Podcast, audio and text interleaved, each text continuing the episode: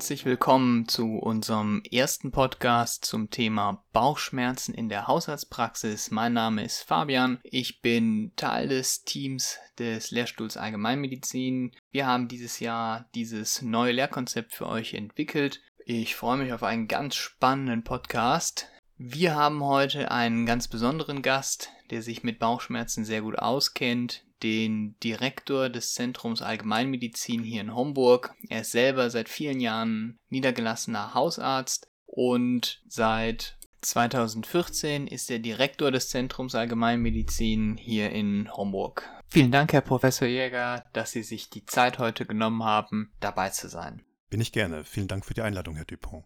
Wir wollen heute ein bisschen über Bauchschmerzen in der Haushaltspraxis reden. Hm. In Deutschland sind Bauchschmerzen sehr, sehr häufig. Jeder zweite Deutsche klagt mindestens einmal im Jahr über Bauchschmerzen. Kennen Sie selber Bauchschmerzen? Wann hatten Sie das letzte Mal Bauchschmerzen? Oh, ja, na klar, kenne ich auch Bauchschmerzen. Die letzten hatte ich am Montagmorgen auf der Fahrt zur Arbeit.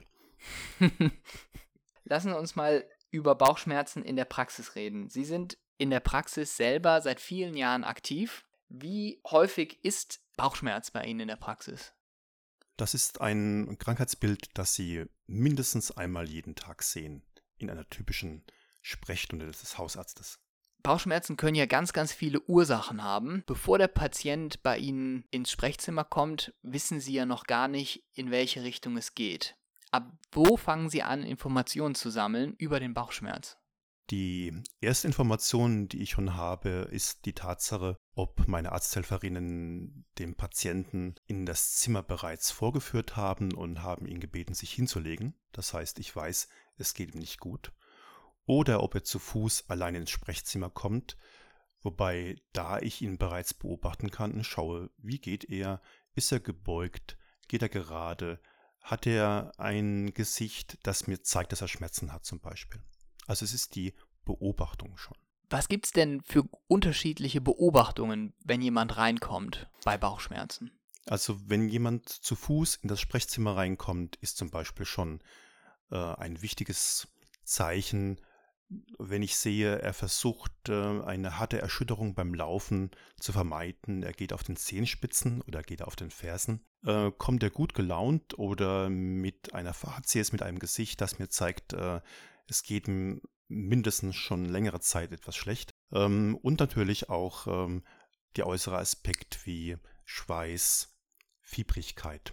Ist es bei Ihnen in der Praxis so, dass wenn die Patienten reinkommen, vorher schon Untersuchungen von den Arzthelferinnen gemacht werden? Also bei uns ist das sehr eingeführt, dass die Arzthelferin natürlich mit dem gebotenen Abstand äh, vor anderen Patienten und Einhaltung des Datenschutzes möglichst schon an der Anmeldung erfragt, welcher Art die Beschwerden sind des Patienten. Und ähm, wenn Sie dann hören, es handelt sich zum Beispiel um Unterbauchbeschwerden und ähm, die erfahrene Arzthelferin hat keinen Verdacht, dass ein schwerer Verlauf, wie zum Beispiel bei einem Blinddarm, vorliegt, ähm, schickt sie zum Beispiel den Patienten schon mal auf Toilette für eine Urinprobe. Oder sie misst Temperatur zum Beispiel. Das bedeutet, wenn der Patient bei Ihnen reinkommt in die Praxis, beginnt die Datenerhebung eigentlich ja schon an der Anmeldung. Absolut, absolut. Also ohne eine gute Arzthelferin kann man nicht arbeiten als Hausarzt. Was passiert, wenn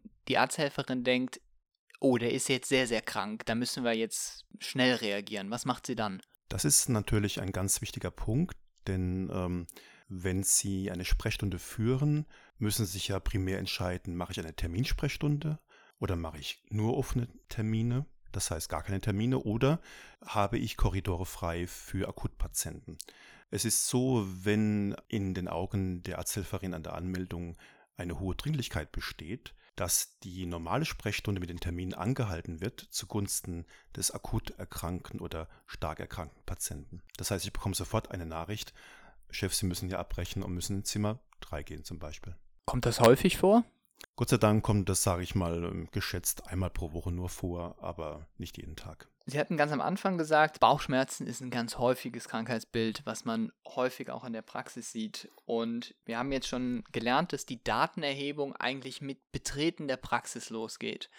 Und sie bereits bevor der Patient mit dem Gespräch angefangen hat, sie ganz schön viele Daten sammeln können, sei es von den Arzthelfern oder auch von dem, der Art und Weise, wie der Patient geht oder im Zimmer liegt. Jetzt geht es bei Ihnen natürlich noch weiter. Der Patient sitzt vor Ihnen, es ist jetzt kein Notfall und Sie beginnen mit dem Gespräch, beziehungsweise Sie beginnen damit herauszufinden, was den Bauchschmerz in der Situation jetzt ausmacht. Sie sitzen dem Patienten gegenüber. Mhm. Was machen Sie jetzt, um einzugrenzen, welche Art von Beschwerden der Patient hat? Ich frage das ab, was wir auch den Studierenden beibringen, zum Beispiel bereits im Kurs Anamnese. Das heißt, ich frage, seit wann haben Sie die Beschwerden? Unter welchen Umständen sind die aufgetreten?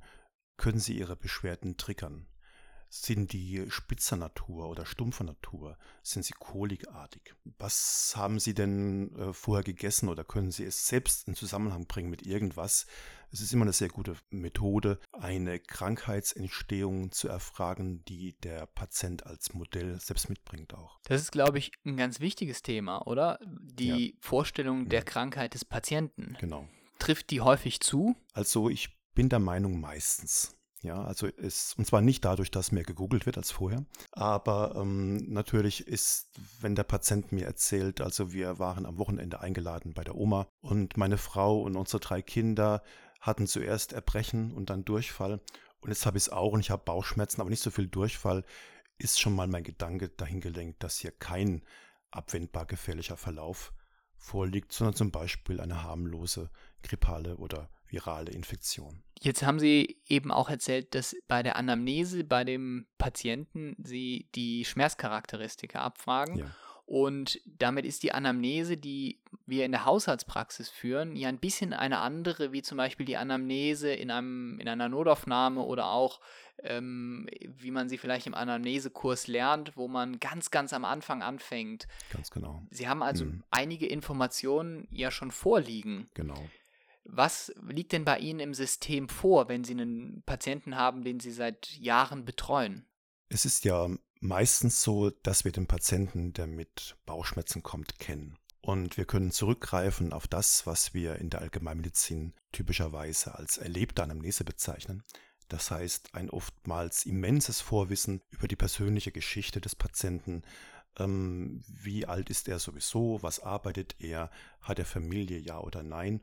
Und natürlich auch bereits, welche Vorerkrankungen könnten vielleicht dabei eine Rolle spielen, dass diese Bauchschmerzen entstanden sind. Das bedeutet, in Ihrem Praxissystem ist hinterlegt all die Informationen, die Sie in der Anamnese dann gar nicht mehr abfragen brauchen. Das stimmt und meistens sind Informationen sogar in meinem Gehirn hinterlegt. Das heißt, bei vielen Patienten brauche ich gar nicht mehr nachzuschauen. Wenn Sie jetzt in dem Gespräch mit dem Patienten so weit gekommen sind, dass Sie, Sie oder der Patient selber an eine Verdachtsdiagnose denken, die sie anhand von den Fragen und auch den Informationen, die sie da gesammelt haben, in ihrem Kopf gefestigt haben. Wie lange dauert das ungefähr? Ab dem Moment, wo der Patient reinkommt, bis zu dem Moment, wo sie denken, hm, das könnte das sein? Ich glaube, das dauert nicht mehr als eine Minute. Ja. Das bedeutet, hm. dass die Art und Weise, wie man eine Verdachtsdiagnose formuliert oder formt, hm. ganz häufig damit zusammenhängt, dass sie bestimmte Muster wiedererkennen. Ganz genau. Es ist quasi so, dass man schon nach kurzer Zeit aus den Daten, die man sammelt, schon bei dem Anschauen des Patienten eine Hypothese entwickelt. Ich sage nur keine Verdachtsdiagnose, ist noch zu früh meistens, aber eine Hypothese entwickelt. In welche Richtung könnte denn das gehen? Die wichtigste Entscheidung von vornherein, ist hier Gefahr im Verzug? Könnte hier Gefahr im Verzug sein? Oder handelt es sich um das, wo wir sagen, wir können damit in der Praxis umgehen? Was haben Sie in der Praxis denn für Möglichkeiten, die Diagnose oder die Hypothese, die Sie da im Kopf haben, so weiter einzuschätzen, um sicherzustellen, dass Sie da nichts übersehen? Was haben Sie da für Tools in der Hand? Natürlich sind es die typischen Instrumente der körperlichen Untersuchung zuerst. Das ist ganz klar. Nach der Inspektion und Auskultation des Abdomens kommt natürlich auch dann die Palpation so wie wir das auch lehren in der Universität. Und zweitens natürlich habe ich dann in meiner Praxis eine Möglichkeit, zum Beispiel einen Ultraschall zu machen und äh, noch viele andere Dinge natürlich. Körperliche Untersuchungen wie Schnelltests auf CRP, Urinuntersuchungen habe ich schon genannt. Äh, wenn wir ein Labor abnehmen möchten, müssen wir halt ins Kalkül ziehen, dass wir das Laborergebnis erst am gleichen Tag abends bekommen, aber nicht sofort da haben, wie es zum Beispiel im Krankenhaus möglich ist. Ja, das ist ja wahrscheinlich ein ganz großer Unterschied. In der Genau. Notaufnahme wird ja häufig Blut abgenommen,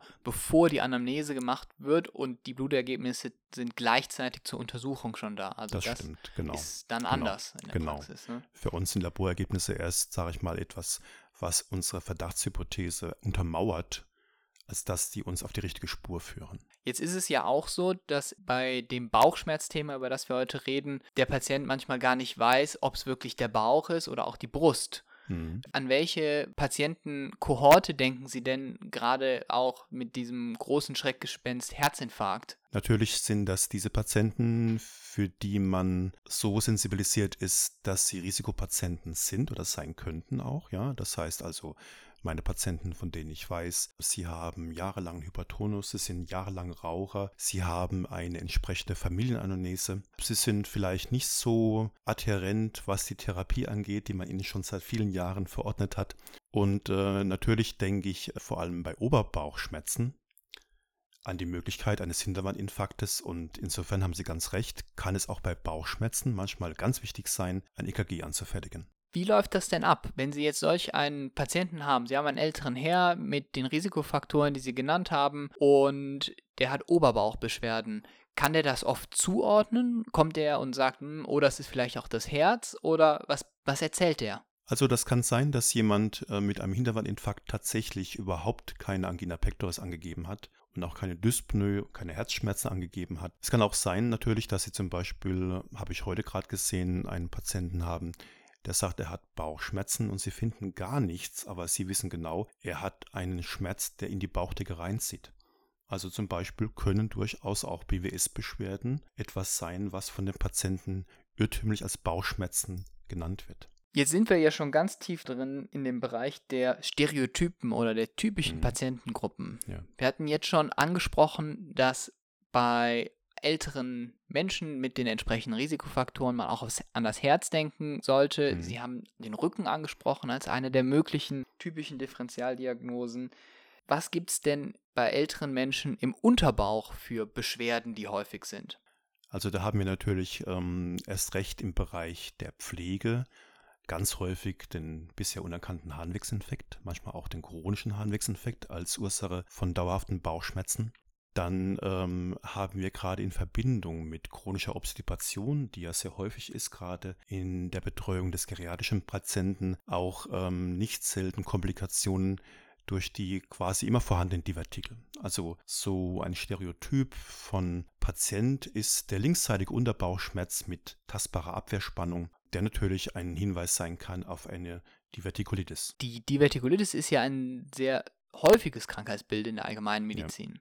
Jetzt haben viele Studenten, die sich die Lernkarten zur Divertikulitis angeschaut haben, wahrscheinlich das Bild im Kopf mit den vier verschiedenen Stadien. Ist es denn so, dass man alle diese vier Stadien dauernd in der Praxis sieht? Auf keinen Fall. Und wenn Sie mich ernsthaft fragen, ob ich alle vier Stadien aus dem Kopf rezitieren kann, muss ich sagen, ich müsste mal ganz kurz nachschauen. Für mich ist einfach nur wichtig, eine Divertikulitis kann in einen abwendbar gefährlichen Verlauf münden. Das heißt, ich habe zu entscheiden, in welchem Stadium ich eine weitere ambulante Behandlung durchführe oder wo ich eine Entscheidung treffe, den Patienten zu hospitalisieren. Das ist, glaube ich, auch ein ganz wichtiger Unterschied, den wir in unserem Kurs herausheben wollen. Es gibt in den Lernkarten einige Erkrankungen, die sehr, sehr aufgeteilt sind in Stadien, aber in der Praxis sehr viel häufiger in den leichten Formen vorkommen, die Das man komplett ambulant Genau. behandeln kann. Genau. Woran denken Sie, wenn Sie drei Punkte haben bei der Behandlung von einer leichten Divertikulitis? Also ich mache eine Beurteilung anhand des Tastbefundes des Abdomens, ist ganz klar. Eine Abwehrspannung ist für mich immer ein Signal und natürlich auch der Verlauf. Wenn ich einen crescendoartigen Verlauf habe in der Anamnese und der Patient kommt montags und sagt, es hat freitagsabend schon angefangen, es wird von Tag zu Tag schlimmer, brauche ich eigentlich keine Leukozyten mehr zu machen, sondern ich weiß, es ist Gefahr in Verzug. Entweder behandle ich dann wirklich ambulant mit einer Antibiose oder ich vereinbare mit dem Patienten eine stationäre Aufnahme. Wenn der Patient anderer Meinung ist als ich, versuche ich ihn davon zu überzeugen, dass er doch das tun soll, was ich ihm rate. Und wenn er dem nicht zustimmt, versuche ich dann in einer kurzen Zeit eine Kontrolle zu machen, um die Entscheidung nochmal zu erhärten oder halt zu überdenken auch. Da sprechen Sie ja einen ganz wichtigen Vorteil auch nochmal zum Krankenhaus an. Sie haben jetzt bei der Divertikulitis die Möglichkeit angesprochen, a, den Patienten ambulant zu behandeln und ihn dann in den Folgetagen wieder einzubestellen. Ganz genau. Das heißt, Sie können sich in kurzer Zeit selbst ein Bild davon verschaffen, ob es schlimmer geworden ist oder nicht und dann mhm. immer noch umentscheiden. Das ist eine Conditio sine qua non, dass wir bei einem Verlauf, den wir noch nicht abschätzen können, wir haben ja in der Praxis eben die Besonderheit, dass wir uns im Gebiet der Niedrigprävalenz bewegen und auch in dem Verlauf einer Erkrankung natürlich überwiegend die leichteren Fälle haben. Das ist ganz klar. Aber trotzdem geht es ja darum, dass sie nicht immer sofort die Gefährlichkeit abschätzen können. Und um keinen Fehler zu machen, um einen abwendbar gefährlichen Verlauf nicht zu übersehen, ist es unbedingt notwendig, sie selbst mager zu setzen, zeitmager, wann sie den Befund kontrollieren. Wenn Sie den Befund dann kontrolliert haben und das deutlich schlimmer geworden ist, was wären Punkte, wo Sie sagen, jetzt müsste ich ins Krankenhaus einweisen? Natürlich ist der Worst of Case der, wenn der Patient sagt, Herr Doktor, ich brauche sie nicht mehr, es hat plötzlich Patsch gemacht, mir geht's gut. Dann wissen wir zum Beispiel, ähnlich wie bei der Appendizitis, ist es was perforiert und es ist sofort eine Einweisung notwendig. Das ist ganz klar. Ansonsten wäre das Nicht-Ansprechen auf die Antibiose oder die Nicht-Einnahme der Antibiose, weil der Patient im Beipackzettel gelesen hat oder andere Beschwerden auflistet oder letztendlich natürlich der Befund im Labor, das ich dann doch abgenommen habe, natürlich ein Grund zu sagen, okay, bis hierhin und nicht weiter. Und selbstverständlich immer dann, wenn ich auch nach einer mehrmaligen Kontrolle meiner Diagnose nicht hundertprozentig sicher bin. Wenn Sie also dann die Entscheidung getroffen haben, Krankenhaus, dann müssen Sie ja jetzt den Patienten an ein Krankenhaus überweisen. Ja, klar. Wie mhm. geht das? Das geht so, dass man als erstes eine Entscheidung trifft, wohin man ihn überweist oder einweist, genauer gesagt. Und dabei spielt als allererstes eine Rolle, was der Wunsch des Patienten ist. Ja, es gibt halt bei uns mehrere Krankenhäuser, die in Frage kämen und die erste Frage ist, wenn ich sage, wir müssen stationär, wohin möchten Sie denn? Ja, und äh, es kommt selten vor, dass ich dabei dem Wunsch des Patienten widersprechen muss. Aber natürlich nehme ich mir auch das Recht raus, ihn dahingehend zu beraten, wenn ich der Meinung bin, es gibt was Besseres als seine Wahl. Das zweite ist natürlich, dass ich entscheiden muss, ist er in der Lage, von seinen Angehörigen gefahren zu werden? Meistens ist es so, dass er selbst nicht mehr fahren sollte. Oder brauche ich einen Rettungswagen und auch da wiederum die Frage mit oder ohne ärztliche Bekleidung. Wenn die Entscheidung getroffen ist, wohin und wie, ist der nächste Schritt dann ein Anruf in diesem Krankenhaus, um die Kollegen zu informieren, wer kommt und warum. Was für Informationen braucht dieser Krankenhausarzt von Ihnen? Der braucht auf jeden Fall Informationen, was meine Verdachtsdiagnose ist, warum ich ihn jetzt einweise und dann eine kurze Synopse der Krankheitsvorgeschichte und der bisherigen Therapie. Das bedeutet, wenn er dann im Krankenhaus angemeldet ist, ist der nächste Schritt für den Patienten dorthin zu fahren. Ja. Und wann hören Sie dann zurück vom Krankenhaus? Also während des Aufenthaltes bekomme ich so gut wie nie eine Rückmeldung, außer wenn Fragen bestehen. Der Kollege ruft mich an, möchte etwas wissen halt. Ja. Wenn ich selbst den Verdacht habe, dass ein schlimmer Verlauf vorliegen könnte, dann rufe ich dann an. Erstmal rufe ich die Angehörigen an, was die wissen. Dann rufe ich im Krankenhaus an und erkundige mich bei dem behandelnden Arzt.